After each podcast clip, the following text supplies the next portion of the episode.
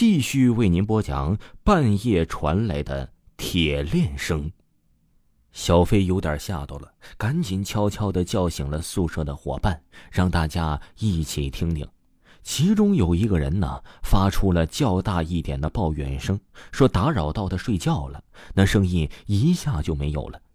大家听了会儿，什么也没听到。正想抱怨的时候啊，那声音又响了两下。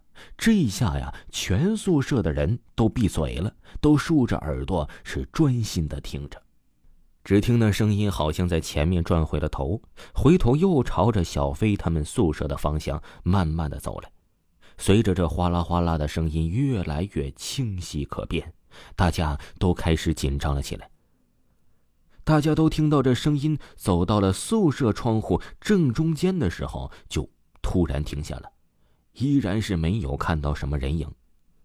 于是啊，有胆儿大的悄悄说了：“是不是有人故意猫着身子吓大家呢？”然后几个人一起屏住了呼吸。一起慢慢的走到了窗帘边上，悄悄的拉开一缝看着，可什么也没有。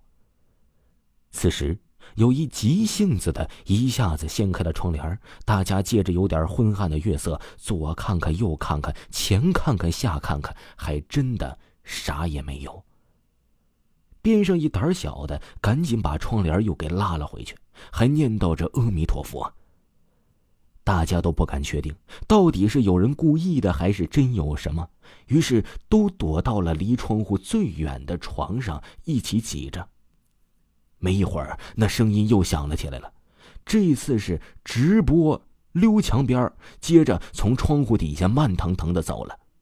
大家都盯着那窗帘上，这透过光很好的窗帘上，居然还是什么影子都没有看到。这时啊，有人突然想起来，问道。那食堂的大师傅走了几天了？大家一算日子，可不刚好那天是第七天。第二天一早啊，大家一起来，居然在宿舍的地上发现了两片树叶。可是谁都很清楚，由于是一楼，他们很少开窗户，并且这地是昨晚睡前才打扫过的，好端端的地上怎么会跑出来两片树叶呢？还有一个故事啊，也是咱们听友分享的。嗯，叫三个鬼的投诉。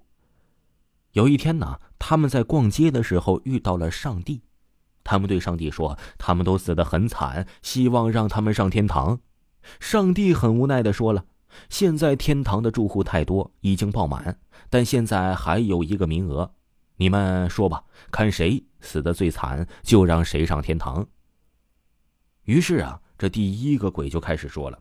我生前是一个清洁工，工作很辛苦的，从早忙到晚。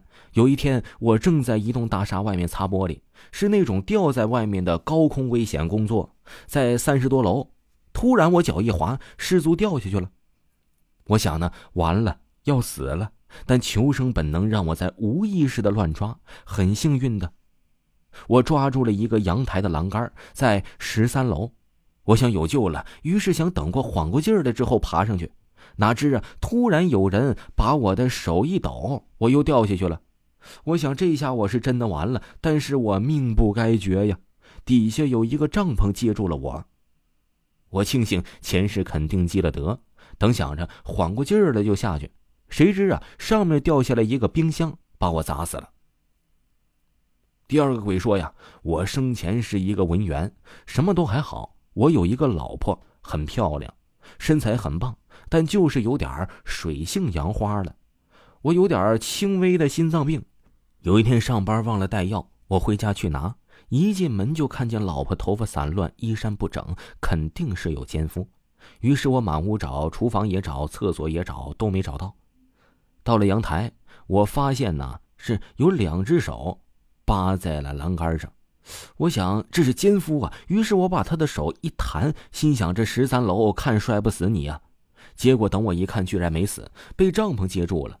我着急，于是满屋子的找，进了厨房，发现冰箱够大，于是把冰箱扔下去，终于发现他砸死了。我当时太高兴了，大笑不止啊。谁知笑得心肌梗塞，笑死了。第三个鬼说呀，我生前是个小混混，但是呢，我没有做过什么坏事有一天呢，我找到一个女性朋友家里面晃，刚刚办完事儿，她老公啊突然就回来了。我得找地方藏起来呀。于是啊，厨房也找，厕所也找，最后发现他们家的冰箱挺大的。于是我就躲进冰箱里去了。我就不明白，她老公怎么知道我在冰箱里呢？他居然把冰箱从十三楼扔下去了。我就这样连人带冰箱就都摔死了。听众朋友，本集播讲完毕，感谢您的收听。维华呢，给各位听友推荐一部维华出的新专辑。就是希望呢，嗯，各位喜欢听鬼故事的小伙伴们呢，可以关注一下维华这部专辑，叫做《都市超级透视》。您可以在维华的账号里和搜索“都市超级透视”这几个字，都可以看到本部专辑。喜欢的朋友一定不要错过哦。